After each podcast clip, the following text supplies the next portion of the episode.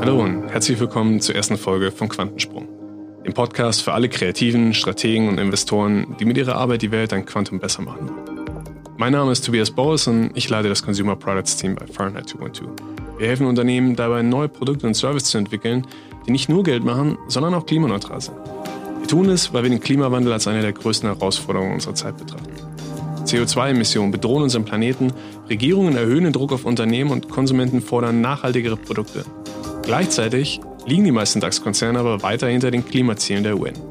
Es braucht also nicht nur Lippenbekenntnisse, sondern konkrete Antworten. Nicht nur kleine Verbesserungen, sondern transformative Lösungen. Und hier kommt unser heutiger Gast ins Spiel. Jemand, der Handel und digital versteht, jemand, der bereit ist, das Selbstverständliche in Frage zu stellen und sich nicht davor scheut, den großen Zukunftsfragen ins Auge zu blicken. Herzlich willkommen, live aus Hamburg, Stefan Wenzel. Hallo, moin, moin. moin, moin. Stefan, schön, dass du es geschafft hast. Ähm, ich würde sagen, wir fangen direkt an. Du, du warst vorher vielleicht für die Leute, die dich jetzt zuhören und noch nicht kennen, du warst VP bei eBay in Deutschland, verantwortlich für das Fashion Vertical, CEO bei Brands for Friends und zuletzt Global Vice President Digital bei Tom Taylor. Jetzt hat ja gerade der Handel über die letzten Jahre auch so einige Auf und Abs durchgemacht, nicht zuletzt durch Corona. Welche strategischen Konsequenzen siehst du denn für die Branche? Ja, also was wird sich ändern? Was bleibt? Was kommt zurück?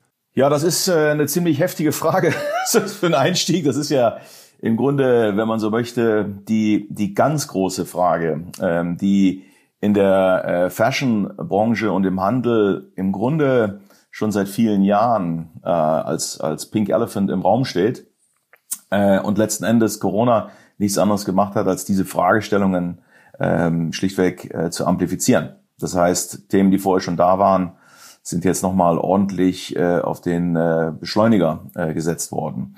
So, was, was ist da gerade passiert? Was passiert ist, dass ähm, äh, Firmen, Modehersteller, Händler festgestellt haben, dass sie die Digitalisierung wahrscheinlich schon seit 25 Jahren verschlafen haben oder nicht ernst genug angegangen sind. Ne? Also die Geschäftsmodelle, die einen hohen Offline-Anteil hatten, die haben natürlich jetzt überproportional äh, gelitten zu denen, ähm, die ein äh, funktionierendes Online-Geschäft ähm, äh, bereits hatten. Aber natürlich sind auch Themen wie äh, Supply Chain ähm, äh, als, als, sagen wir mal, äh, großer Wirkungsraum aufgebrochen. Ja, wo lasse ich eigentlich produzieren? Wie lasse ich produzieren? Ähm, aber auch, wie bin ich äh, technisch als Company aufgestellt? Wie bin ich nach innen organisiert? Ja, habe ich sozusagen ähm, das Thema Remote Work, zeitgemäße Technologie zur, zur Förderung von Kollaboration in der Belegschaft. Habe ich das jemals ernsthaft betrieben? Äh, wenn nicht, hatte ich jetzt auch, als äh, Corona sozusagen kam, äh, hatten diese Firmen entsprechend äh, große, große Schwierigkeiten. Insofern nichts anderes als eine äh, ne, tektonische Bewegung, die schon lange in Marsch gesetzt ist ähm, und, und die jetzt durch die Krise extrem beschleunigt wurde in allen Dimensionen. Was produziere ich? Wie produziere ich? Wie gehe ich mit Lieferanten um? Wie gehe ich mit meinen Mitarbeitern um? Du, du hast jetzt viel auch natürlich von den von unternehmerischen Herausforderungen gesprochen. Wenn ich mich jetzt so ein bisschen in den Kunden versetze, ja, gerade auch jetzt in dieser Zeit nach Corona, wenn wir zu langsam wieder in unseren Alltag zurückkehren, hoffentlich, ähm, kann ich mir vorstellen, dass natürlich auch manchmal ein bisschen weniger Budget da ist äh, und sich manche Kunden vielleicht auch zweimal überlegen, ob ich das Produkt jetzt wirklich brauche oder dergleichen. Glaubst du denn, dass Preis auch nach wie vor so einer der größten Hebel ist beim Verbraucher oder gibt es vielleicht auch andere Themen äh, mit Blick auf die Value Proposition, wo Unternehmen jetzt eine Chance haben, Verbraucher auch einfach neu zu begeistern? Ja, zunächst mal ähm, in der in der Hochphase der Krise, mh, mm, da ging es natürlich erstmal um, also letzten Endes wurde die Bedürfnispyramide ein Stück weit äh, neu kalibriert. Deswegen äh, ging es da gar nicht so sehr um Preis, sondern es ging um Verfügbarkeit. Warengruppen waren gefragt. Äh, ich meine Stichwort Hamsterkäufe für WC-Papier und Nudeln. Äh, da wurde sozusagen in der Bedürfnispyramide nochmal ganz unten angesetzt. Äh, das hat sich ja relativ schnell wieder halbwegs normalisiert. Fakt ist, ähm, dass durch die Krise und im privaten ähm, Kontext viele Mitarbeiter, äh, viele Angestellte sind äh, in Kurzarbeit äh, notgedrungen gewesen. Äh, einige haben ihren Job verloren. Natürlich hat das Auswirkungen auf Konsumverhalten. Ne? Der, der Lockdown an sich, Arbeitslosigkeit, drohende äh, Kurzarbeit, das sind alles Themen, wo natürlich der Konsum erst einmal äh, deutlich zurückgefahren wird. Ich glaube, ähm, was man als grundsätzliche Tendenz äh, jetzt aus der Krise kommend und wir müssen aufpassen, dass wir nicht so nach Post-Corona klingen. Ne? Ist ja noch lange nicht vorbei. Also wir sind ja, sind ja noch mittendrin eigentlich. Äh, sozusagen diese Lockdown-Maßnahmen wurden gelockert. Aber die Krise ist noch nicht vorbei. Da muss man aufpassen. Was sich jetzt aber trotzdem ein Stück weit normalisiert hat, ist Konsumverhalten. Dennoch ähm, äh, ist natürlich ein klares, ein klares äh, Votum des Konsumenten äh, erkennbar, auch in den Daten. Ähm, es wird gezielter gekauft, ähm, es wird bewusster konsumiert. Ähm, und natürlich haben sich auch ein Stück weit ähm, die Warengruppen oder innerhalb der Warengruppen äh, die Schwerpunkte verlagert. Ne? Auf Mode bezogen ist natürlich das Thema in der Krise war alles, was mit was mit sozusagen dem Zuhause-Sein zusammenhing, ganz oben auf der, auf der Einkaufsliste und natürlich die Kinderbekleidung, weil sich da nichts dran ändert.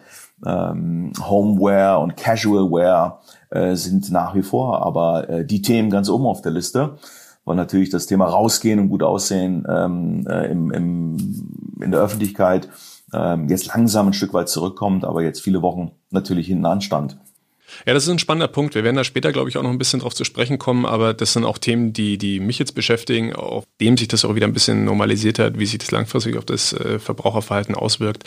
Dinge wie Lokalität, Nachhaltigkeit, solche Themen dann auch noch mehr in den Vordergrund rücken. Ja. Wenn wir jetzt mal versuchen, die Krise auch äh, zumindest als Teil, als, als, Chance für Unternehmen äh, zu begreifen. Äh, wir wissen, dass Unternehmen, die es schaffen, gerade in diesen Krisenzeiten ähm, auch an, an neuen Umsatz äh, zu erzielen, dass sie diesen Vorsprung auch nach der Krise halten. Ähm, wir kriegen es ja aber jetzt so ein bisschen aus den Gesprächen auch mit, dass sich natürlich viele deutsche Unternehmen da ein bisschen schwer tun, ja, auch antizyklisch zu investieren. Was ist denn jetzt aus deiner Berufserfahrung auch so deine äh, Einschätzung dazu? Mangelt es da deutschen Unternehmen ein bisschen an Mut oder wo kommt dieses Hadern auch her? Ja, grundsätzlich hast du halt ähm, zwei Lager. Ne? Wenn der wenn der Sturm kommt, bauen die einen Mauern, die anderen Windmühlen. Ne? Und ähm, wir sind so ein bisschen die Mauerbaugesellschaft äh, oder ähm, der der der Mauercase, ne? ähm, tendenziell.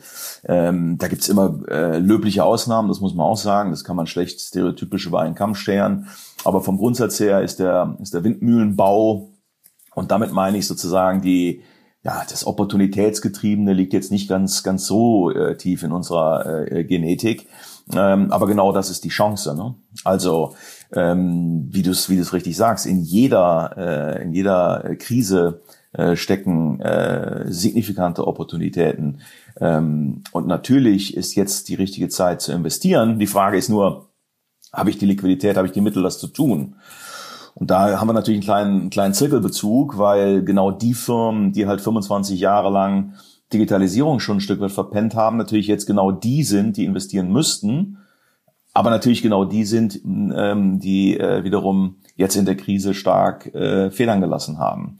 So und ähm, wer ums Überleben kämpft und äh, sozusagen jetzt schaut, wie er die nächsten äh, Wochen sozusagen Liquidität managt und sicherstellt, der ist jetzt in der Regel nicht in der Lage, ähm, diese Zukunftsinvestitionen äh, zu tätigen. Ähm, daraus entsteht, das klingt ein bisschen, das klingt darwinistisch, aber daraus entsteht natürlich auch ein Stück weit Systembereinigung, ja. So, und das ist für die Betroffenen dramatisch und, und philanthropisch sicherlich auch äh, äh, zu beklagen. Aber vom Grundsatz her für System ist es natürlich äh, im Zweifel äh, heilsam, äh, weil das äh, weiter fortgesetzt wird, was sozusagen die richtigen Antworten ähm, auf die Fragestellungen äh, der Zukunft bietet. Wir haben jetzt ja auch äh, von den, von den, sag ich mal, Zusammenhängen gesprochen zwischen Corona und den, den wirtschaftlichen Folgen. Ein Zusammenhang, der genauso bewiesen ist, ist eigentlich zwischen Corona und dem Klimawandel als solchen. Ja, also viele der, der Themen, die den, den Klimawandel hervortreiben, sind dieselben Themen, die auch Corona zu großen Teilen erstmal ermöglicht haben. Ja, also es sind so die, die bekannten Themen, äh, zunehmender Handelsverkehr, größere Bevölkerungsdichte, Entwaldung, all diese Themen. Ähm, also Stichwort Nachhaltigkeit, wie reagiert denn die Modebranche auf diese ganze Entwicklung? Ja, ist es nach wie vor so ein bisschen so ein Lippenbekenntnis oder ist es wirklich mittlerweile Top-Priorität im Vorstand? Wie ist so deine Erfahrung? Also ich glaube, da ist eine Menge Lipstick on the Pig ähm, äh, leider äh, live. Also ich glaube, dass, äh, dass vieles tatsächlich eher aus einer ähm, Marketing- und PR-Sicht äh, betrieben wird. Aber ich sage ganz ehrlich, ähm, das ist erstmal besser als nichts. Also Hauptsache es fängt an. Ähm, denn zeitgleich wird der Druck natürlich zu Recht groß. Äh, nachwachsende Generationen ähm, die auch heute schon Käufer, äh, signifikante Käuferschichten darstellen, äh, die fordern das. Äh, es fordern die Banken, es fordern die Investoren, es fordert die Gesellschaft. Insofern ist das, glaube ich, haben wir einen Tipping Point überschritten. Das ist jetzt, der Druck ist echt. Die Maßnahmen werden von Kosmetik, ähm, äh, transferieren sie in, in, in Substanzielles. Und das ist auch, auch ähm, genau richtig, denn ähm, die Modebranche, äh, und das ist ja hinreichend bekannt, ist, glaube ich, nach der Ölindustrie, glaube äh, weltweit äh, die, die, die zweit sozusagen schlimmste, ähm, die die Umwelt belastet, ähm, mit, mit äh, enormen äh, Kollateralschäden. Alleine der Frischwasserverbrauch für die Herstellung einer, einer Jeans ist, ist, ist völlig, völlig irre. Ähm, und das sind Themen, die muss man ernst nehmen als Branche. Deswegen geht es natürlich darum, gezielter und damit auch weniger zu produzieren, Überhänge zu vermeiden, die Worst Case am besten noch zum, zum Schluss äh, verbrannt werden, weil man die Marke nicht schädigen möchte. Es geht aber auch darum, besser, besser zu produzieren, besser für Mensch und Natur. Und es geht darum, natürlich Produkte idealerweise möglichst lange auch im Umlauf zu halten. Ne? Stichwort ähm, äh, Recommerce oder Circular Economy, dass nicht alles sozusagen nach ein paar Tagen äh, des Tragens ähm, äh, in, den, in den Abfall wandert. Wird Fashion jemals ähm, sozusagen ein, ein, ein Leuchtturm des Umweltschutzes, das ist wahrscheinlich schwierig. Ähm, aber es gibt äh, aus meiner Sicht äh, da noch eine Menge, Menge Luft nach oben, die hoffentlich jetzt in den nächsten Jahren äh, mit, mit sehr ernsthaftem Schwung und, und äh, Tendenz zur Substanz oder an die Substanz gehend angegangen werden. Ja, absolut. Ähm, deckt sich auch sehr mit, mit, mit unseren Beobachtungen, die wir jetzt über die letzte Zeit gesammelt haben. Du hast jetzt selber angesprochen, Circle Economy. Ähm, ich habe das Gefühl, auch wenn man das so ein bisschen in der Presse verfolgt, äh, das Thema ist natürlich nicht neu, aber jetzt in den letzten Jahren auch wieder aufgekocht. Ähm, da äh, trennen sich so ein bisschen die Geister, ja. Manche halten das auch, das Thema Circular Economy auch wirklich so ein bisschen als die, die große Lösung auf die, auf die Umweltfrage. Äh, andere sind auch wirklich skeptisch. Ähm, ist das überhaupt ein realistisches Konzept? Also wie, wie, wo stehen denn jetzt auch deutsche Unternehmen mit Blick auf Circular Economy? Ist das was, was auch nur in, so in der nächsten Zeit irgendwo denkbar ist? Ja, das hat ja verschiedene As Aspekte ne, oder Facetten. Circular Economy ist ja, ist ja nicht nur sozusagen ähm, die Form des, des Wiederverkaufs und des längeren Haltens eines Artikels, eines Produktes äh, im Konsumentenzyklus, äh, sondern da geht es ja auch um Dinge, keine Ahnung, zum Beispiel, dass, dass äh, Alttextilien besser getrennt werden, ja, dass, dass, dass durch sortenreines Recycling es auch ermöglicht wird, so ein Upcycling zu erreichen, ja, dass man sozusagen äh, mit dem, was da an, an Zuschnittabfällen oder an Garnabfällen, mit dem, was da passiert, dass man daraus etwas machen kann, was wieder ein, ein, ein, ein wertiges Produkt äh, ergibt, dass man umgekehrt das Downcycling versucht zu reduzieren, ja, dass sozusagen durch Technologie ein Stück weit Beispiel PET, ja, dass allein über Technologie und PET-Analysen die Qualitäten so harmonisiert werden, dass daraus wieder ähm, Produkte entstehen können und das Entsorgen oder Downcycling dadurch reduziert oder vermieden wird. Das sind alles Dinge, die ähm, man wahrscheinlich äh, mit in das Thema Circular, Eco Circular Economy ähm, äh, hineinfassen muss. Und ich glaube, dass da eine Menge, ähm, äh, auch da eine Menge Progress ähm, aktuell zu beobachten ist ähm, und da nicht nur ja, hohe Erwartungshaltungen und Druck äh, aus der Gesellschaft ähm, äh, drauf liegt, sondern auch tatsächlich auch das ja wiederum äh, ein kommerzielles Feld ist, äh, wo man sich als als Technologie, als als als Dienstleistungsanbieter äh, natürlich auch positionieren kann. Äh, du hast es auch schon äh, selbst ein bisschen angesprochen, das ganze Thema bewusster Konsum kam jetzt auch äh, bei einzelnen Sätzen vor. Da häufen sich ja so ein bisschen kritische Stimmen, die sagen, wir haben jetzt über die letzten Jahrzehnte das Thema Wachstum auch einfach ein bisschen zu sehr geritten. Wir müssen jetzt auch mal wieder einen Gang zurückschalten. Ja, weniger ist mehr. Ähm, ich habe letztens äh, ein interessantes Statement gelesen. Äh, ich wäre jetzt mal gespannt, wie, wie du darauf reagierst oder was dir da durch den Kopf geht. Äh, das ist nämlich so ein bisschen, es, es, es fühlt sich zumindest an, als wäre es so ein bisschen die Antithese. Ja? Der Autor sagt, weniger kaufen ist gar nicht die Lösung, sondern das, was unseren Planeten rettet, sind Geiz und Gier, also im Endeffekt dieselben Dinge, die äh, uns erst in diese Klimamisere auch ein bisschen gebracht haben. Äh, wenn du sowas hörst, ja, Geiz und Gier, äh, wie fühlt sich das für dich an? Ähm, ja, es äh, finde ich erstmal eine stimulierende, äh, fast schon philosophische äh, These. und da ist das, da ist sicherlich Wahrheit drin. Ne? Also Geiz und Gier ist natürlich jetzt eine extrem negative ähm, äh, Sicht.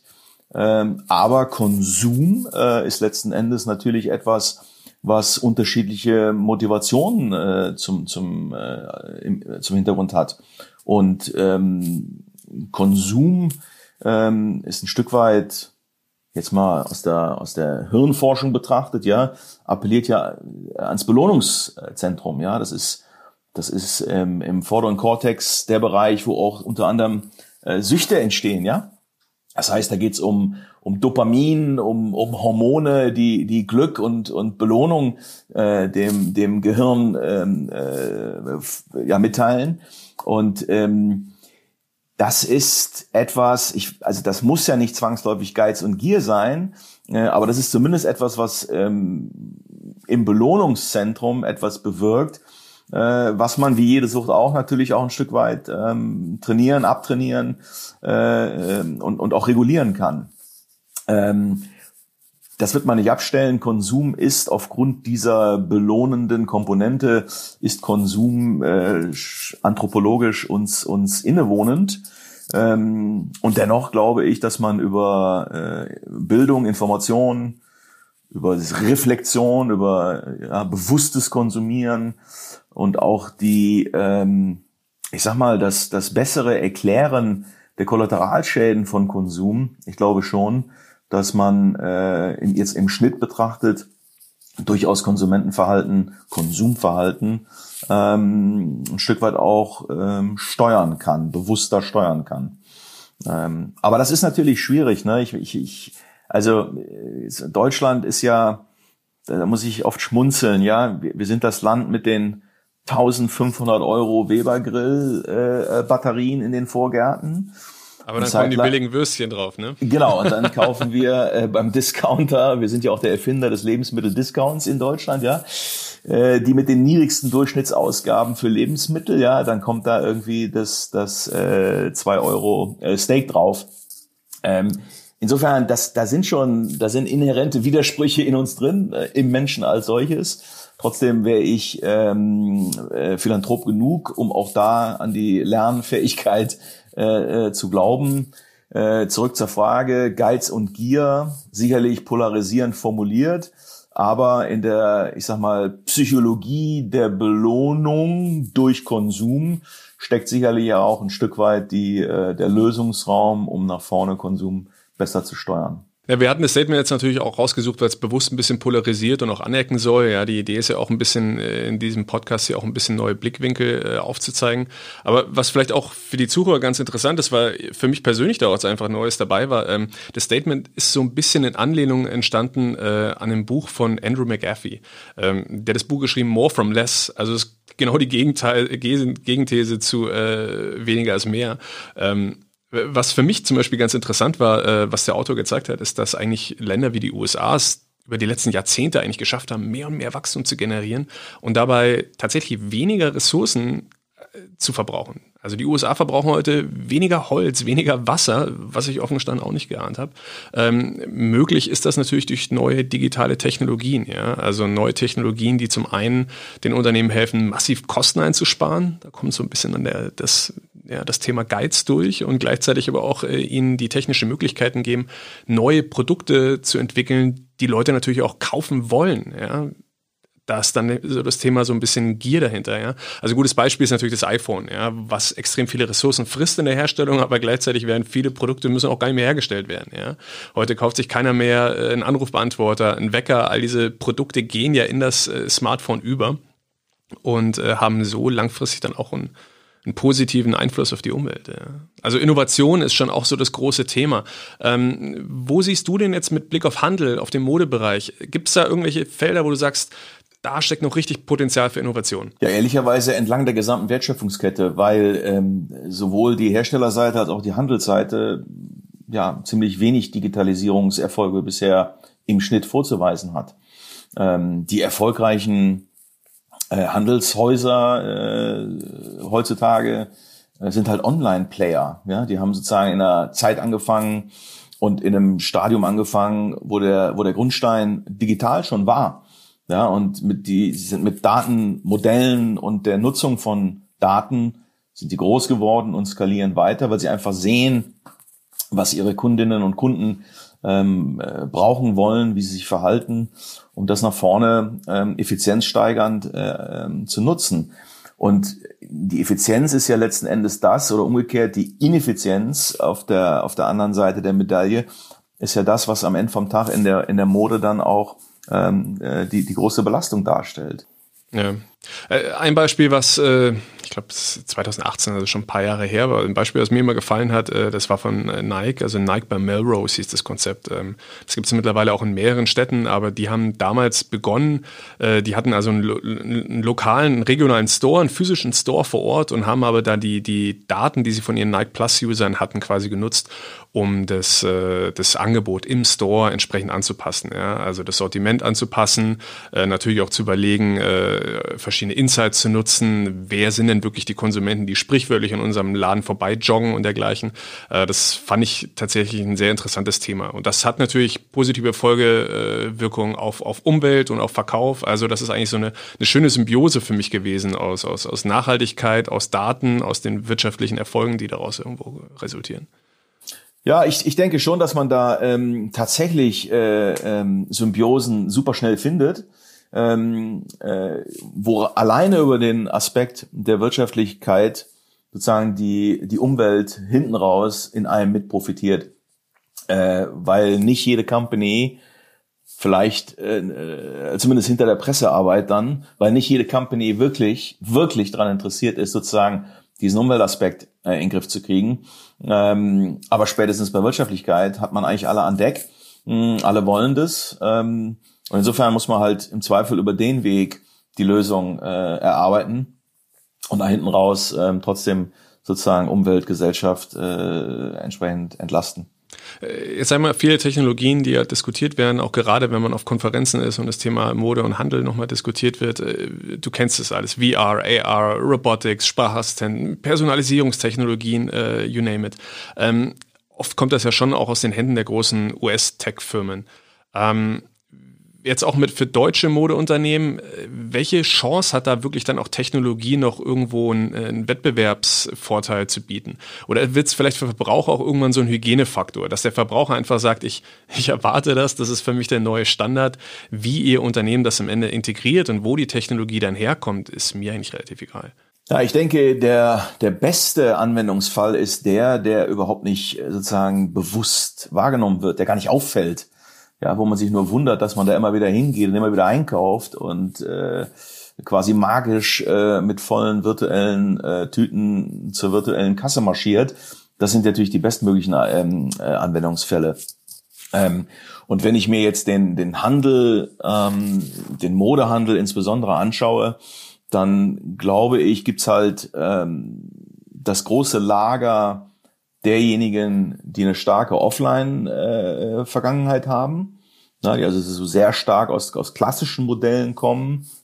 Die sind in ihrer, ich sag mal, Evolutions äh, oder in ihrer Evolution sind die wahrscheinlich noch ja, zehn Jahre zurück zu dem, was, was, was geht.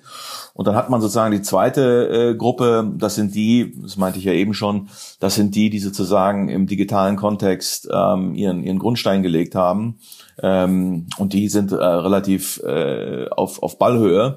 Ähm, aus User-Sicht geht es natürlich darum, dass ich zum Beispiel durch die äh, Nutzung von Personalisierungstechnologien letzten Endes ja ein besseres Erlebnis habe. Ja, es geht ja, da, also wenn man sich die großen Plattformen anschaut, ähm, dann sind da hunderttausende Artikel. Das ist äh, schlichtweg nicht konsumierbar. Ja, dann äh, ist sozusagen die die die alte Sicht auf diese auf dieses Problem ist, dass der User das selber über Suchschlitz und Filterattribute und so weiter sich da selber durcharbeitet, um ähm, dann da anzukommen, wo er hin will und den Artikel ähm, äh, findet, den er äh, vielleicht latent äh, gesucht hat. Technologie ähm, soll da halt, muss da helfen. Das heißt, wie schaffe ich es über Datensignale, die ich ähm, durch dein Verhalten äh, aufnehme, wie schaffe ich es, daraus ein relevanteres Erlebnis zu machen, ja? Ich äh, muss mit jedem Klick letzten Endes besser verstehen, wer du bist und was du brauchst und was du suchst. und möglichst daraus dir schon eine, ein kuratiertes Erlebnis ähm, äh, erstellen, während du ähm, äh, browst. Ja, bin ich ganz bei dir. Ich würde vielleicht gerne noch auf einen Punkt kurz zu sprechen kommen, den du äh, am Anfang unseres Gesprächs auch mal angeführt hast. Äh, du hast von Jeans gesprochen äh, und, und auch dem, dem immensen Wasserverbrauch, der natürlich anfällt da jetzt äh, bei der Herstellung. Äh, ich bin in der Vorbereitung für unser Gespräch auf, ein, auf so ein US-Startup gestoßen. Tinctorium heißt das Ganze. Ähm, die stellen im Endeffekt so einen pflanzlichen Indigo-Farbstoff her, ja, also die ermöglichen eine nachhaltigere Jeansproduktion. Ähm, dieses ganze Thema, also da, da rankt sich dann auch so ein bisschen das ganze Themenkomplex alternative Proteinquellen. Äh, das ist in den USA ein Riesenbusiness. Ja? Also Investoren haben da 18 Milliarden reingesteckt vor einigen Jahren. Ähm, in Deutschland äh, spüre ich das jetzt im Markt noch nicht so. Ähm, ist das ein Thema, was vielleicht einfach zu weit noch in der Zukunft ist oder sind es Themen, wo du glaubst, das, das hat die deutsche Modebranche schon auch auf dem Schirm? Ähm, ja, ich glaube, das hat die deutsche Modebranche auf dem Schirm und ähm, ich habe das Gefühl, äh, dass das hinter den Kulissen eine sehr steile Kurve gerade als also grundsätzlich eine steile Kurve einnimmt. Ähm, die Ernsthaftigkeit, wie ich eben sagte, die Ernsthaftigkeit, mit äh, der sich jetzt endlich auseinandergesetzt wird mit den Themen, um wegzukommen vom Lipstick on a Pig hin zu wirklich substanziellen Beiträgen. Also ich denke, das wird äh, mit an Sicherheit grenzender Wahrscheinlichkeit auch bei deutschen Herstellern ähm, wird das ein Thema werden. Um das vielleicht irgendwie jetzt auch äh, hier ein bisschen so als kleine Werbeplattform zu nutzen, hast du irgendwie so ein Lieblings-Startup, irgendeine Firma, der du auch äh, passioniert folgst, wo du sagst, die machen richtig tolle Sachen, ähm, das sollte man sich auf jeden Fall äh, auf dem Schirm behalten? Ja, ist immer die Frage, ähm, nach welcher Linse man sozusagen diesen, diesen ganzen Kosmos filtern möchte. Ne? Also ich glaube ja, dass äh, die Startups, also wenn es jetzt mal um die Frage geht, wo würde ich denn irgendwie investieren, äh, was halte ich denn für, für ROI intensiv, dann sind natürlich schon mal Themen und, oder Firmen weit vorne, die äh, Konsumentenprobleme oder äh, Konsumentenprobleme lösen oder Friktion aus, aus wichtigen Prozessen nehmen. Mal ein Beispiel, ähm, Online-Zahlungsarten oder Online-Payments. Ist jetzt vielleicht nicht ganz so äh, zeitlich jetzt mit Wirecard vielleicht nicht das populärste Thema, aber vom Grundsatz her ähm, Online-Payments ähm, ist natürlich schon, schon, schon lange im Markt. Aber wenn man das mal äh, beobachtet, ähm, wie diese, wie, wie, wie Payment-Vendoren sich immer mehr letzten Endes zu einem äh, Kundenzugangsportal entwickeln und ein Stück weit jetzt anfangen, im Wettbewerb zu stehen mit anderen Kundenzugängen, inklusive der Online-Shops selber, die sie quasi ja auch als Service-Provider unterstützen. Das ist eine hochspannende Thematik. Das ist jetzt nicht super sexy vielleicht, aber das ist total spannend. Und natürlich die Frage ist, ähm, wem gehört denn eigentlich äh, in Zukunft der Kundenzugang? Ja, fängt der User, äh, äh, geht er über Social Media äh, primär und wird sozusagen auf diesen Plattformen Transaktionen äh, abbilden? Geht er, äh, wie auch immer geartet, immer noch äh, direkt zu den Herstellern oder Händlern? Gibt es diese Modelle noch? Äh, oder ist es tatsächlich so, dass dieser Payment Provider sozusagen mein Portal wird, über das ich dann weil alles angelegt ist, ich habe meine Bonität, alles ist da, Lieferadressen etc. Und ich kann sozusagen über diesen Weg ähm, die einzelnen Points of Sale ansteuern, die dieser Payment äh, Provider dann auch unterstützt. Das, das ist hochspannend. Und natürlich mu muss man sich da ganz weit vorne Klarna als Beispiel mal anschauen äh, und die App mal runterladen und das mal ausprobieren. Da kann man heute schon aus der App heraus, kann man tatsächlich schon bei Shops, die Klarna unterstützt, äh, ohne weitere administrative Aufwände tatsächlich shoppen. Also hochspannend. Ne? Ähm, Shopping-Technologie, gutes Beispiel, auch in jeder, in, in, in, in aller Munde ist natürlich ähm, äh, Shopify. Ne? Auch das hochspannend. Ähm, wie kriege ich also technologisch sozusagen äh, möglichst, ähm, wie kriege ich die Brücke gebaut, ähm, so dass äh, Kleinstfirmen, Influencer, One-Woman, One-Man-Shows quasi am E-Commerce partizipieren können. Ja, da sozusagen die Hürde runternehmen, ähm, die, die Infrastruktur und Technologiehürde abbauen, äh, um da Zugang äh, zu bieten zum Thema Kommerzialisierung oder Monetarisierung, ähm, zum Beispiel meiner Reichweite als Influencer. Hochgradig spannend. In dem Kontext auch Live-Shopping, ne, kommt aus Asien jetzt langsam auch äh, zu uns. die Frage, wie, wie bekomme ich sozusagen User Experience in so ein Handelsmodell rein, was online natürlich weit entfernt ist von Entertainment, ja. Das sind ja, also Amazon hat vor 25 Jahren mit einem, Buch, mit einem Buchshop angefangen und so sehen ja heute die Shops, wenn man ganz ehrlich ist, immer noch ein Stück weit aus. Na, ist halt hochfun hochfunktional.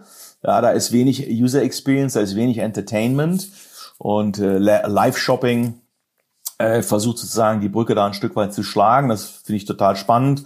So, es ist nicht, also ne, ist jetzt nicht wie Teleshopping früher, so QVC, aber ist in Anlehnung, ne, da hat man sozusagen einer Metapher bedient, aber das sozusagen in die, in die, ins, in den heutigen Kontext äh, transferiert. Ja, also muss sagen, viele spannende Sachen, die du gerade angesprochen hast. Also ich meine, eins, was, was bei mir jetzt besonders auch auf Resonanz gestoßen ist, was du jetzt äh, meintest gerade, ist so ein bisschen auch diese Schnittstelle aus, aus Commerce und Entertainment, was ich persönlich auch sehr interessant finde, ja. Ähm, also jetzt auch gerade jetzt im Entertainment-Bereich, weil ich habe auch so ein bisschen dem Stirn den Eindruck, dass man hat das schon häufig versucht, aber für mich persönlich, ich habe mich da so nie wirklich angesprochen gefühlt. Ja. Also diese, diese, diese Synergie aus diesen beiden Branchen zusammenzubringen, ist schon spannend. Ja. Wenn ich jetzt auch gerade gucke, jetzt im Entertainment-Markt, wir verlassen jetzt natürlich so ein bisschen den ganzen, den Modebereich, von dem wir eigentlich sprechen wollten, aber ähm, auch da alle großen Entertainment-Plattformen, die starten ja gerade ihre, ihre Direct-to-Consumer-Plattformen, Disney Plus und dergleichen. Ähm, also auch da ist spannend, ob diese Firmen vielleicht dann noch langfristig äh, zum Beispiel diese ganzen Datenpunkte, die sie ja sammeln, ähm, in den Commerce-Bereich verlagern werden. Ja, ähm, weiß ich nicht. Wird Disney in so einen Schritt gehen, wo vielleicht Amazon heute schon ist? Ja, ja und, ich, und die Brücke ist, glaube ich, naheliegender, ähm, als, als man denkt. Denn eigentlich ähm, ist jeder ernstzunehmende ähm, Hersteller, Modehersteller, müsste sich eigentlich viel mehr als Content Produzent sehen, als Entertainment Company, wenn man so möchte, denn als äh, Artikelhersteller. Denn ähm, nichts ist psychologischer oder kaum etwas ist psychologischer ähm, als, als Bekleidung. Ja, das ist sozusagen die Verlängerung einer Persönlichkeit, Marke, ähm, ja, unterstützt oder äh, kolportiert ein Statement, äh, was man setzen möchte. Das sind ja keine, das sind ja keine, ähm, ich sag mal, rein funktionalen äh, Dinge. Und das braucht Kontext, das braucht Narrativ, das braucht Emotion. Ähm, und äh, letzten Endes ist am Ende vom Tag ist ähm, gute Werbung eben keine Werbung. Ja, das heißt, ähm, in die in die äh, Köpfe und vor allen Dingen in die Herzen der, Konsum der Konsumentinnen und Konsumenten zu kommen, ist letzten Endes nicht ähm, der, oder der Weg führt nicht über klassische Werbung, ja, wo man mit irgendwelchen TV-Spots die Content-Streams unterbricht oder mit irgendwelchen Störeranzeigen in einem Magazin sozusagen äh, den eigentlichen Content äh, äh, kurz mal unterbricht. Das ist eigentlich nicht der Punkt. Der Punkt ist, ähm, ja, Inhalte so äh, zu produzieren, dass ähm, Konsumenten das gerne äh, aufnehmen, dass sie es konsumieren, dass sozusagen das, was man früher Werbung genannt hat, jetzt auf einmal der Inhalt wird. Deswegen gehen ja auch viele Companies äh, sehr stark dann in Richtung, ja nicht nur Influencer, aber auch in Richtung ähm, Events, ja, dass sozusagen Festivals veranstaltet werden von Fashion-Händlern äh, oder Marken, dass sozusagen über Kollaborationen versucht wird, Geschichten zu erzählen, äh, die man vielleicht vorher selber so gar nicht hätte erzählen können, weil einem ja die, die Kredibilität in dem Bereich vielleicht gefehlt hat. Also weg von ähm, ich stelle Artikel her und mache Werbung, um die dann sozusagen den Konsumenten vor die Nase zu drücken. Ähm, das funktioniert nicht mehr. Und insofern ist, glaube ich, diese Brücke zum Thema ähm, Medien und Entertainment, ähm, die ist viel naheliegender und viel äh, wichtiger, als man auf den ersten Blick denken könnte. Also ich habe auch den Eindruck tatsächlich, ich meine, dieses ganze Thema äh, Content Storytelling, das ist ja, das ist ja alles mittlerweile schon Buzzwords, die seit Jahren äh, die Branche dominieren. Ich habe schon den Eindruck, dass es in der Branche natürlich schon jetzt auch in der Breite wirklich angekommen. Und äh, du hast es angesprochen, Social Media, Influencer, äh, auch die, die Nähe zu reaktionalen Inhalten, äh, das, das, das äh, wird schon auch in der Breite immer mehr gemacht. Ähm, ich, es wäre jetzt äh, spannend, vielleicht auch mal zu diskutieren, auch dieser Satz, ja, Content is King und du meintest auch Modeunternehmen sollen vielleicht immer mehr auch wirklich Richtung Medienhäuser denken. Ähm, das ist ja schon auch wieder eigentlich eine provokante These, wo man sich auch mal überlegen muss, ist das jetzt, das klingt immer gut und richtig, aber da müssen natürlich dann auch die richtigen Investitionen dahinter stehen. Ja, also wenn ich jetzt von, wenn wir von Content-Häusern sprechen und man wirklich sagen, weiß ich nicht, ich will Content Marketing, Brand Entertainment Formate produzieren, die wirklich so gut sind, dass die besser sind, dass die Leute vielleicht sagen, ich gucke jetzt heute nicht die neue Netflix-Serie, sondern ich gehe auf die Webseite von, weiß ich nicht, äh, Tom Taylor oder äh, irgendeiner anderen Modemarke und gucke mir da das neue Format an. Da muss natürlich dann nicht nur kreativ, sondern auch budgetär äh, einiges aufgefahren werden. Ne? Ja, also äh, keine Frage, ne? Das ist äh, letzten Endes ähm, ja, das gibt's nicht kostenlos, muss aber auch gar nicht so eins zu eins sein, ja. Es muss ja gar nicht sozusagen jetzt von irgendeinem Modelabel so eine Art ähm, äh, Content Stream auf auf dem Shop sein, ne? Ich meine, man muss sich nur mal in das Medium, mh, mm, in dem sich die User bewegen, einfach mal hineinversetzen. Da brauche ich ja, da fängt es damit an, dass ich für jedes Medium erstmal spezifische Content-Strategien brauche ne? und nicht wie klassisch sozusagen man eine, eine Bildproduktion macht oder ein, ein TV-Commercial produziert und das dann über alle Medien verteilt. Das ist ja, das ist ja eben Quatsch, ja. Das, das äh, wird sofort als Werbung entlarvt äh, und keiner schaut mehr hin, sondern die Frage ist ja, wenn ich über TikTok oder über Instagram oder Facebook oder was auch immer spreche, die Frage ist, was muss denn eigentlich da stattfinden, was muss ich da präsentieren, damit das sozusagen von den dort in, in rauen Mengen vorhandenen Usern als sozusagen Content überhaupt mal identifiziert wird und konsumiert wird und idealerweise auch gemocht wird. Das ist die, die eine Frage. Und dann ist ja die andere, wie kann ich darüber hinaus Content ähm, letzten Endes kreieren, der eben nicht aussieht wie, ich sag mal, der ähm, Marken-Channel, ja, wo auf YouTube irgendwie fünf Videos ähm, äh, tot liegen und keiner sich die anschaut, weil das halt ja Corporate ja Werbeanmutung hat. Ne? Nochmal, wenn du dir anschaust, was was an About You im Bereich der Festivals oder der About You Awards gemacht hat, das sind ja also Beispiele, wie man quasi über Bande ähm, letzten Endes Content kreiert, mh, wo About You eigentlich mehr die Bühne baut, ja, oder sozusagen die Infrastruktur zur Verfügung stellt. Der Content an sich aber ja durch die Protagonisten entsteht, die dort äh, gerne wiederum sich selbst featuren. Ja, dadurch entsteht, entsteht ja quasi eine, eine Content-Maschinerie mit x Influencern über unzählige ähm, äh, sozusagen Postings. Das ist ja eine, eine riesen Media-Leistung und ein sagen user-generierter Content, der ähm, aber äh, stark dann assoziiert wird mit der Plattform About You, ähm, die das jetzt ermöglicht hat. Mal als ein Beispiel. So ähm, und der physische, wenn ich jetzt das Beispiel der Festivals nehme, ne, der physische äh, Kontakt den, den, äh, den man mit, mit dann zum Beispiel About You hatte, der ist natürlich viel nachhaltiger, weil viel intensiver, weil viel, viel merkfähiger als äh, jedwede Form von Werbeeinblendung, irgendein Banner äh, auf irgendeiner äh, äh, Newsseite. Das muss man sich natürlich trauen und man braucht die Teams, die das ähm, äh, wollen und können. Mm, und man braucht natürlich vor allen Dingen auch eine Geschäftsführung und Kontrollgremien, die an sowas glauben. Und da haben wir natürlich ein anderes Thema. Ähm, inwieweit haben wir denn sozusagen in den Companies äh, auch das Mindset dann für solche äh, Veränderungen und das ist wahrscheinlich eher problematisch. Lass mich das vielleicht als Brücke nehmen. Wir, wir sind ja schon so fast am Ende unserer heutigen Folge angekommen, aber weil wir jetzt auch beim Thema Mindset waren, ähm, was wir jetzt auch in der letzten Zeit immer mehr merken, wenn wir mit Geschäftsführern sprechen, das Thema Purpose kommt natürlich immer mehr auf. Ist ja ein weiteres Buzzword, was in aller Munde ist. Ähm, aber tatsächlich ist ja dieses ganze Thema Sinnhaftigkeit jetzt nicht nur so ein New Age-Thema, was jetzt irgendwie bei Millennials und Gen Z irgendwie Anklang findet, sondern eigentlich so viele der größten Firmen, die ja heute immer noch irgendwie den Markt bestimmen, äh, hatten ja schon immer etwas, was nicht nur Profit, sondern auch was Größeres war, nachdem sie irgendwo gestrebt haben. Ähm, wenn wir jetzt mal so ein bisschen den Fokus auf dich richten, äh, gab es irgendwas, was dich eigentlich immer angetrieben hat? Also was, Stefan, was ist dein Purpose? Das will ich wissen. Tja, das ist eine sehr gute Frage. Was ist mein Purpose? Also ich kann nur äh, im Grunde so antworten, ähm, ich habe von Anfang an eigentlich immer die Lust nach Geschwindigkeit, Veränderung in mir gespürt. So, das ist äh, letzten Endes ähm, ja, etwas, was was ähm, schlichtweg ähm, wahrscheinlich ein, ist ein genetischer Fehler.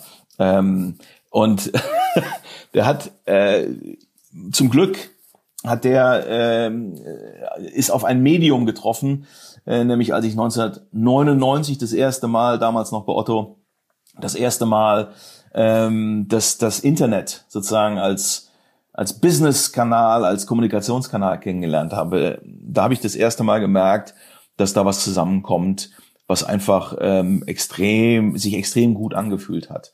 Ähm, ich glaube stark daran, dass äh, Erfolg da, da entsteht oder in der Schnittmenge entsteht, wo sozusagen Marktrelevanz auf der einen Seite mit Leidenschaft auf der anderen Seite zusammenkommt. So, und, und diese mir innewohnende Freude an Geschwindigkeit, an, an neuen Dingen, ähm, dass das in Kombination dann mit dem Thema ähm, Online, Internet, Digitalisierung, ähm, das ist letzten Endes äh, eine glückliche Fügung. Äh, und daraus entsteht immer wieder entstehen neue, ich sag mal, Schaffensbereiche. Und das ist sicherlich ein zweiter Aspekt. Ähm, ich, ich gestalte gerne Dinge, ich verändere gerne Dinge. Ja, ich bin jetzt nicht so der, der Typ, der gerne immer wiederkehrende Tätigkeiten vollzieht, sondern ich bin gern da, wo etwas entsteht, was vorher noch gar nicht da war. Ich bin jetzt auch nicht bang vor Widerständen. Das, deswegen hat sich auch so ergeben, dass ich relativ oft auch in Konstellationen war, ähm, wo jetzt das Thema Online, E-Commerce, Digitalisierung jetzt nicht ausschließlich ein Home Run in der Company war, ja, sondern das sind auch äh, durchaus gestandene Organisationen mit starker analoger DNA, und auch immer wieder gegen Widerstände ankämpfen musste, ähm, was mir äh, was mir überhaupt keine Angst macht. Ähm, ich, ich kann da auch ohne komme ich auch gut klar, ja, ohne Widerstände, aber mir macht's auch keine Angst, äh, wenn sie da sind. Ähm, und und das ist sicherlich dieses gestaltende Moment, das ist sicherlich ähm, äh, ein, zweiter Aspekt, ähm, der mir der mir einfach ja, der mir sehr viel Freude macht. Und deswegen kann ich rückwirkend, ich bin jetzt 21 Jahre im Online-Business tätig, deswegen kann ich einfach nur von, ja, kann ich nur von Glück reden, ein Stück weit, dass sich das jetzt sozusagen durch dieses Medium ähm, äh, ganz gut ergeben hat. Ähm, und die Zeit, in der ich da jetzt unterwegs bin, ähm, mit neun Jahren Ausland und unterschiedlichen Geschäftsmodellen, da war halt auch eine Menge Bewegung und Änderungen drin und immer wieder was Neues und immer wieder unterschiedliche Organisationsgrößen. Da waren Startups drin mit null Euro Umsatz, Stift, Stifte bitte selber mitbringen, bis hin zu größer 10 Milliarden Dollar Handelsvolumen. Da war alles Mögliche drin. Da waren von 10 Leuten Mitarbeiter Teamgröße bis über 400. Alles drin, immer wieder neu, immer wieder was anderes dabei. Aber der rote Faden war immer gestalten, äh, neue Wege gemeinsam gehen und zwar mit hoher Geschwindigkeit. Und daraus ergab sich natürlich ähm, äh, im Medium ähm, Online, Internet, Digitalisierung ergab sich natürlich, ergaben sich gute Lösungsräume. Ne? Äh, du hast jetzt auch das Thema Widerstände so ein bisschen angesprochen. Ähm, Gerade wir wollen ja hier in diesem Podcast auch wirklich mit, mit, mit, echten Charakteren sprechen, Leute, die ein bisschen Rückgrat haben und auch irgendwie eine klare Meinung zu Themen. Äh, hast du, gab es irgendwie so ein Thema die letzten Jahre, wo du immer wieder so ein bisschen mit angeeckt bist, wo Leute gesagt haben, nee, Stefan, das, das, das sehe ich einfach anders, aber wo du felsenfest dran glaubst, wo du irgendwie dran festhältst? Gab es da irgendwie ein so ein Thema, was immer wieder aufkam? Ja, ja, und im Grunde ist es genau das Thema Digitalisierung. Ähm, wenn du dir anschaust, ähm, äh, in den, ich sag mal, 21 Jahren, in denen ich jetzt im E-Commerce tätig bin, heute ist mein letzter Tag bei Tom Taylor, da habe ich neun verschiedene Entitäten in den 21 Jahren jetzt von innen erlebt. Mit unterschiedlichsten Größen, unterschiedlichsten Reifegraden, was, was äh, online angeht, Brands of Friends und eBay mal rausgenommen als, als echte Online-Firmen. Alle anderen hatten eine starke, ich sag mal, Offline-DNA. Damals noch ein Otto, mm, aber natürlich auch McLaren, äh, Formel 1 oder auch Max, äh, das Fashion-Label, stark aus der, aus der analogen Welt kommend. Und insofern war allein das Thema E-Commerce, Digitalisierung, Online-Marketing war schon immer permanent sozusagen Teil des, des, des Widerstands unterschiedlich laut, unterschiedlich vehement, unterschiedlich sichtbar. Man darf es aber nicht unterschätzen, ähm, wie hoch auch heute noch äh, in, in großen Organisationen ähm, mit starker analogen äh, Historie, wie groß da heute auch noch sozusagen die, die Pockets of Resistance äh, zum Teil sind. Die sind ein bisschen die arbeiten ein bisschen geschickter. Das ist nicht so wie früher, dass die da standen und gesagt haben, das ist alles ein Witz und das Internet geht wieder weg. So ist es nicht mehr. Das hört man also das hört man so eigentlich nicht, aber ähm, zumindest nicht explizit, aber so chiffriert und indirekt äh, glaube ich schon, dass es, ähm, weiß ich, äh, glaube ich nicht, weiß ich, dass es immer noch ähm, Menschen in den Organisationen gibt, die gerne die alte Zeit sich sozusagen äh, wieder, äh, die, die sie vermissen. Ähm, und äh, die gern das, das, äh, die Uhr da wieder zurückdrehen äh, drehen würden. Und das liegt natürlich ein Stück weit äh, lass mich das korrigieren, das liegt vor allen Dingen daran, dass ähm, von ganz oben diese Themen im Zweifel nicht vernünftig ähm, in die Organisation priorisiert werden. Ne? Wir haben ein Online-Wachstum letztes Jahr gehabt von 10 Prozent im, im E-Commerce, ja, Fashion, Online 10 Prozent Wachstum. Das wird dieses Jahr sicherlich äh, noch eine höhere Dynamik kriegen. Wir sind in Deutschland bei unter 30 Prozent Anteil, in anderen Ländern noch deutlich drunter. Das heißt, wenn ich jetzt nur mal auf diesen 430 oder von mir aus ja etwas kleineren Gesamtmarkt schaue und überlege, dass äh, wir wahrscheinlich den Online-Anteil im Schnitt von 20 auf vielleicht 40 Prozent äh, erhöhen können, dann sind da locker 100, 150 Milliarden Euro Online-Opportunität auf dem Tisch. Allein aus einem Anteilsshift sozusagen offline zu online. Ja, der Kuchen wird kleiner, dafür ähm, erhöht sich die Anteiligkeit äh, schneller. Insofern ist das eine riesige Opportunität. Da muss also keiner da sitzen und sagen, um Gottes Willen, was machen wir denn hier jetzt? Das ist ja alles ganz schlimm. Da ist gar nichts schlimm. Das ist alles super. Man muss halt nur einfach zum Markt und zum Kunden hin agieren und Geschwindigkeit aufnehmen und alte Zöpfe abschneiden beziehungsweise neue Zöpfe sich wachsen lassen, möglichst schnell, während man die anderen noch vernünftig versucht abzuschöpfen und, und versucht zu pflegen. Ja, damit man seine Firma aus dem alten Modell mit einem Übergangsszenario in neue Modelle bekommt, ähm, dann ist eigentlich äh, nach vorne also eine Menge, eine Menge Opportunität und auch eine Menge Spaß noch gegeben. Muss es nur machen. Ne? Absolut, ja. Äh, kann ich dir nur zustimmen. Die Metapher mit den Zöpfen gefällt mir auch. es ist ja am Ende auch kein Entweder-Oder. Ja, Es geht ja. darum, natürlich kann ich mein bestehendes Besch äh, Geschäftsmodell weiterhin optimieren und äh, kann diesen Zopf nicht äh, direkt abschneiden. Aber gleichzeitig muss die Energie da sein, muss das Investor sein, muss das Verständnis dafür da sein, äh, in die Zukunft zu planen. Jeff Wiese sagt es ja auch immer so schön, man muss in die, in die Zukunft lehnen. Ähm, das ist der einzige Weg nach vorne. Und man muss den Modellen, ganz kurzer Satz noch, und man muss den Modellen natürlich auch ähm, äh, Zeit geben, äh, sich zu entwickeln. Ja, was was auch gern gemacht wird, ist, dass sozusagen dann äh, die neueren Revenue Streams mit den, ich sag mal, ähm, Effizienzerwartungen der alten sofort ja. verglichen werden. Ja, ja, das ist ja, das ist ja weniger EBIT, das ist ja ineffizienter. Da wird so Kommt mir bekannt ja, vor. Ja, ja, so und und dann dann äh, fange ich natürlich auf dem falschen Fuß an ich muss in solche Modelle investieren, ich muss denen Zeit geben, diesen Modellen ähm, zu, ich, die müssen skalieren ähm, und über Skalierung entsteht auch irgendwann sicherlich wieder ein Effizienzniveau, was mehr Freude macht als am Anfang. Aber wenn ich sozusagen nicht gewillt bin zu investieren und investieren heißt ja nicht nur Geld zur Verfügung stellen, investieren heißt ja auch eine Erwartungshaltung an den Return sozusagen ähm, äh, ja realistisch zu gestalten. Ähm, wenn ich das nicht mache, dann dann wird es natürlich nicht fliegen. Dann kann ich zwar sagen, ich mache jetzt hier irgendwie online und das machen wir ja auch, ähm, aber das ist halt nicht damit. Damit ist das nicht gemeint. Das ist nicht damit gemeint. Was gemeint ist, ist tatsächlich ernsthafte neue Geschäftsmodelle innerhalb meiner Company ähm, aufzubauen und so zu skalieren, dass sie am Ende vom Tag die ähm, die tradierten Modelle ablösen können.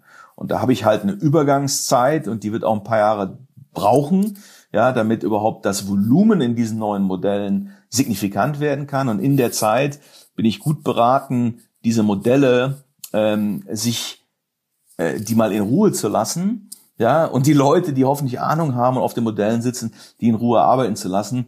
Denn wie heißt es so schön, das Schwein wird nicht vom Wiegen fetter. Ja, das heißt, das heißt, gib den Modellen Zeit, setz da Profis drauf, klar, keinen Unfug machen, aber lass die mal in Ruhe äh, die neuen Modelle skalieren und, und Innovation treiben. Ähm, dann habe ich auch in ein paar Jahren hoffentlich eine Alternative zum äh, disruptierten Kerngeschäft. Absolut kann ich nur zweimal unterstreichen. Stefan, ich, ich habe den Eindruck, wir können uns darüber jetzt echt tatsächlich noch irgendwie ein, zwei Stunden problemlos darüber unterhalten, aber du bist ja auch viel beschäftigt. Ähm, du hast es jetzt angesprochen, wir nehmen jetzt heute auch äh, an dem Tag die Folge auf, an dem dein letzter Tag bei Tom Taylor ist. Kannst du uns schon so ein bisschen so einen kleinen Ausblick verraten, wo es hingeht, oder ist es alles noch geheim? Ach du, als erstes äh, steht mal eine Pause an. Ähm, ganz ehrlich, ähm, äh, ich, da will ich jetzt nicht zu philosophisch wirken, aber wie sagte äh, Kurt Tucholsky, ein voller Terminkalender ist kein erfülltes Leben. Da muss man halt aufpassen, dass man nicht sozusagen äh, die Prioritäten komplett vergisst. Ähm, also Pause ist wichtig. Ähm, äh, ausgedehnte Nordseeaufenthalte mit der Familie. Zeitgleich ähm, gibt es parallel so ein paar Leidenschaftsthemen, so ein paar Herzensprojekte, die ich schon immer mal machen wollte. Ähm, da geht es stark in Richtung äh, Förderung äh, von Startups, äh, jungen Gründern. Das mache ich immer schon so ein bisschen unter der Radarkappe, inoffiziell. Das werde ich auch, ähm, das ist kein großer, werde jetzt nicht Presse, presseseitig hier groß, große Announcements machen, aber das macht mir Spaß, das werde ich weiter ähm, äh, jetzt tun. Ähm, äh, Lehre, Gastdozententum ist etwas, was mir interessiert. Ich habe jetzt schon an zwei ähm, Fachhochschulen äh, angefangen als Gastdozent ähm, Vorlesungen zu machen. Das macht mir riesig Freude. Von Haus aus bin ich ja tatsächlich Diplompädagoge äh, und, und mit, mit Schwerpunkt Psychologie. Äh, das sorgt immer für, für Nasenrümpfer in den äh, BWLer-Runden, in denen ich halt immer sitze. Aber insofern macht mir das super viel Spaß. Und der nächste, äh, ich sag mal, äh, Vollzeit-Gig in Richtung Gestaltung, das habe ich noch nicht entschieden. Ähm, das schaue ich mir in Ruhe an. Der Corona-Staub muss sich auch ein Stück weit in den Companies äh, mal legen. Budgets müssen wieder kalibriert werden und wenn das halbwegs klar ist, dann ähm, werde ich das entscheiden und, äh, äh, und announcen. Stefan, schönes Schlusswort. Vielen Dank für deine Offenheit, vielen Dank für deine Zeit. Äh, danke auch an alle, die heute eingeschaltet haben. Gerne. Äh, das war's für uns. Äh, wir hoffen, dass wir ein paar neue Einblicke geben konnten rund ums Thema Nachhaltigkeit, Wachstum, digital. Und äh, ja, wir freuen uns, wenn ihr auch das nächste Mal wieder reinhört. Bis dann. Tschüss. Alles klar, vielen Dank. Ne? Tschüss.